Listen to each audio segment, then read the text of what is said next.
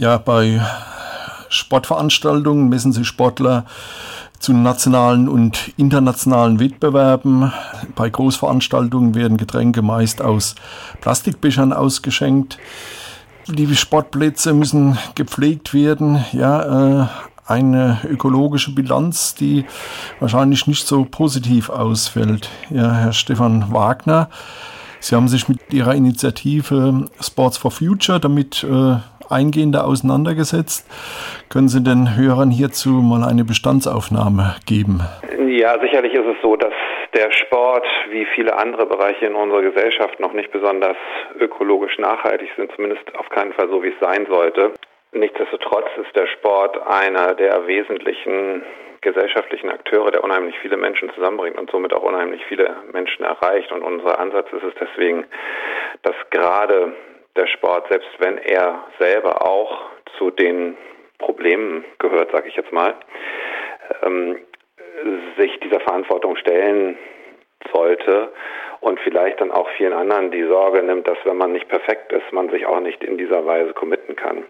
Das entbindet einen natürlich nicht davon, sich dann eben auch den Problemen zu widmen. Ähm, aber ich glaube, gerade weil der Sport eben in der Mitte der Gesellschaft steht und somit alles andere als perfekt ist, macht ihn auch zu einem guten Träger. Klimaneutraler Sport sollte das Ziel sein.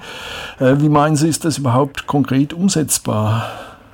Also viele Dinge kann der Sport wie auch alle anderen Akteure in der Gesellschaft nicht alleine machen. Wir schaffen weder die Verkehrswende noch schaffen wir es, dass man CO2-frei fliegen kann oder ähnliche Dinge. Ähm, aber natürlich gibt es Mittel und Wege, ähm, den CO2-Fußabdruck zu verringern. Äh, das ist auch der erste Schritt, den jeder für sich gehen kann und sollte äh, und die Möglichkeiten für sich äh, im besten Fall natürlich auch ausschöpfen sollte. Wenn das dann erfolgt ist, dann ist eine wesentliche Möglichkeit, seinen CO2-Fußabdruck ähm, sag mal, rein rechnerisch zumindest neutral zu stellen, so dass man ihn kompensieren kann, indem man in Klimaschutzprojekte entsprechend seines Fußabdrucks investiert und anderswo CO2 einspart. Das allerdings kann immer nur ein Übergangsweg sein, bis wir als Gesellschaft in der Lage sind, alle anderen Bereiche, die wir im Moment noch nicht reduzieren oder vermeiden können, ähm, dann eben durch technologische Entwicklung oder ähnliches auf Null zu stellen. Aber bis dahin ist das eben ein wichtiger Weg. Ja, Sie haben schon Klimaprojekte angesprochen, ja, die Kompensation von CO2 durch zum Beispiel Emissionshandel. Ähm, ja, ist das äh, eine moderne Form des Ablasshandels? Ja, ich kenne die Diskussion natürlich gut. Ähm, und, und die muss man auch differenziert führen, denn wenn es so ist, dass man es sich bequem machen will und Schritte, die man sonst gehen könnte, nicht geht, weil es einem zu viel Anstrengung, zu viel Investitionen, zu viel Geld, was auch immer kostet oder man dadurch ähm, notwendige Technologieentwicklungen unterbindet, dass man den einfachen Weg wählt und kompensiert, dann ist das mit Sicherheit äh, nicht, nicht positiv, nicht nur positiv.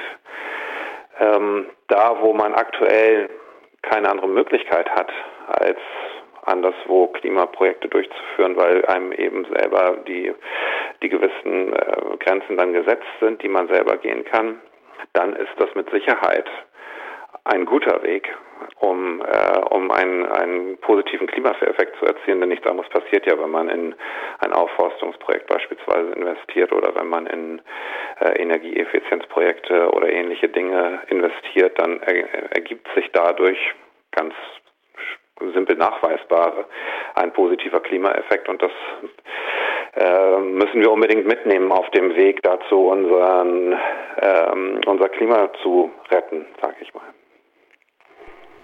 Ja, wenn man über den Tellerrand des Sports hinausblickt, ähm, ja, die weltweiten Klimaziele, zum Beispiel die, die CO2-Emissionen zu senken, wurden verfehlt.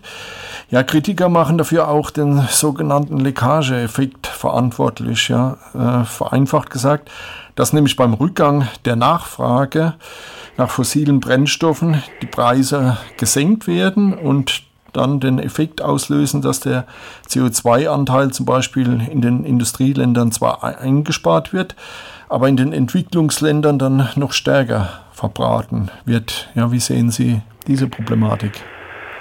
Ja, um ehrlich zu sein, glaube ich, ich bin da bin zu wenig Experte, um das wirklich im Detail sagen zu können. Was ich höre, ist, dass ähm, also erstmal wäre es natürlich überhaupt gut, wenn dann auch die Industrienationen ihre CO2-Emissionen entsprechend einsparen, entsprechend ihrer Zielsetzungen.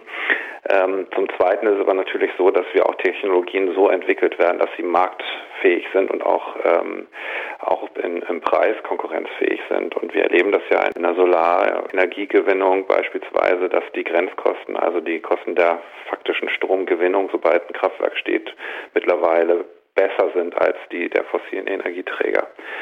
Ähm, das heißt, da wo wir in der Lage sind, Technologien zu entwickeln und zu skalieren, schaffen wir natürlich auch eine Marktreife, die unbedingt notwendig ist, damit sie dann, wenn wir in wachsende Märkte gucken, ähm, denen wir ja nicht verbieten dürfen zu wachsen, wenn man jetzt nach Afrika guckt, die jetzt dann eben einen Nachholbedarf haben oder nach Indien, äh, die im Bereich zwei bis drei Tonnen ähm, pro Kopf CO2 emittieren, wir bei zehn bis elf Tonnen ähm, dann können wir denen natürlich jetzt nicht sagen, ihr dürft jetzt aber nicht mehr wachsen, sondern wir müssen ihnen sagen, ihr dürft wachsen, aber dann wachst bitte doch nachhaltig. Also äh, ist es dann auch an den Industrieländern, die entsprechenden Technologien mitzuentwickeln, um sie marktfähig zu machen, um sie dort dann eben auch ähm, anstelle von Kohlekraftwerken zum Beispiel dann in den Markt zu bringen. Ja, Sie haben schon Afrika angesprochen. Ja, Sie sind mit Ihrer Gesellschaft äh, CSA, Corporate Social Responsibility, ja auch äh, mit der TSG Hoffenheim äh, unterwegs und ja, haben in Namibia ein Projekt äh, gestartet. Ja, das äh, hört sich sehr interessant an und können Sie den Hörern von Pressing da ein bisschen was dazu sagen? Ja, die Historie ähm, äh, dieser dieser Initiativen in Afrika liegen in einem Unfall, den die U23 der TSG Hoffenheim vor einigen Jahren hatte. Ähm, ein relativ schwerer Unfall, ähm, woraufhin äh, eine enorme Hilfsbereitschaft dort äh, uns oder den, den jungen Leuten entgegengebracht worden ist. Und so sind die ersten Projekte entstanden, damals auch noch mit Lutz Pfannenstiel, der, der das mit äh, in die Wege geleitet hat. Mittlerweile ähm, haben wir das auf andere Beine gestellt seitens der TSG Hoffenheim über eine Kooperation mit dem Bundesministerium für wirtschaftliche Zusammenarbeit und Entwicklung sind wir vor Ort in einem sogenannten Vorhaben Sport für Entwicklung und kombinieren da Sport und Umwelthilfe. Ähm, das bedeutet, wir bilden dort Multiplikatoren aus, die über den Sport in ihren gemeinen Communities halt eine Sensibilisierung für die für die Umwelt, für ihre äh, Artenvielfalt und so weiter äh, aufbauen und unterstützen.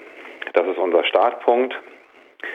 Wir sind aber auch dabei, noch weitere Dinge zu machen, wie zum Beispiel eine nachhaltige Textilmarke dort zu produzieren, die jetzt in Kürze fertig wird. Ein sehr spannendes Projekt ähm, mit einer kompletten Wertschöpfung, die in Uganda liegt, bis zum fertigen T-Shirt. Äh, dort, wo wir auch seitens der TSG Hoffenheim ein Aufforstungsprogramm unterstützen, um eben den Club selber klimaneutral zu stellen.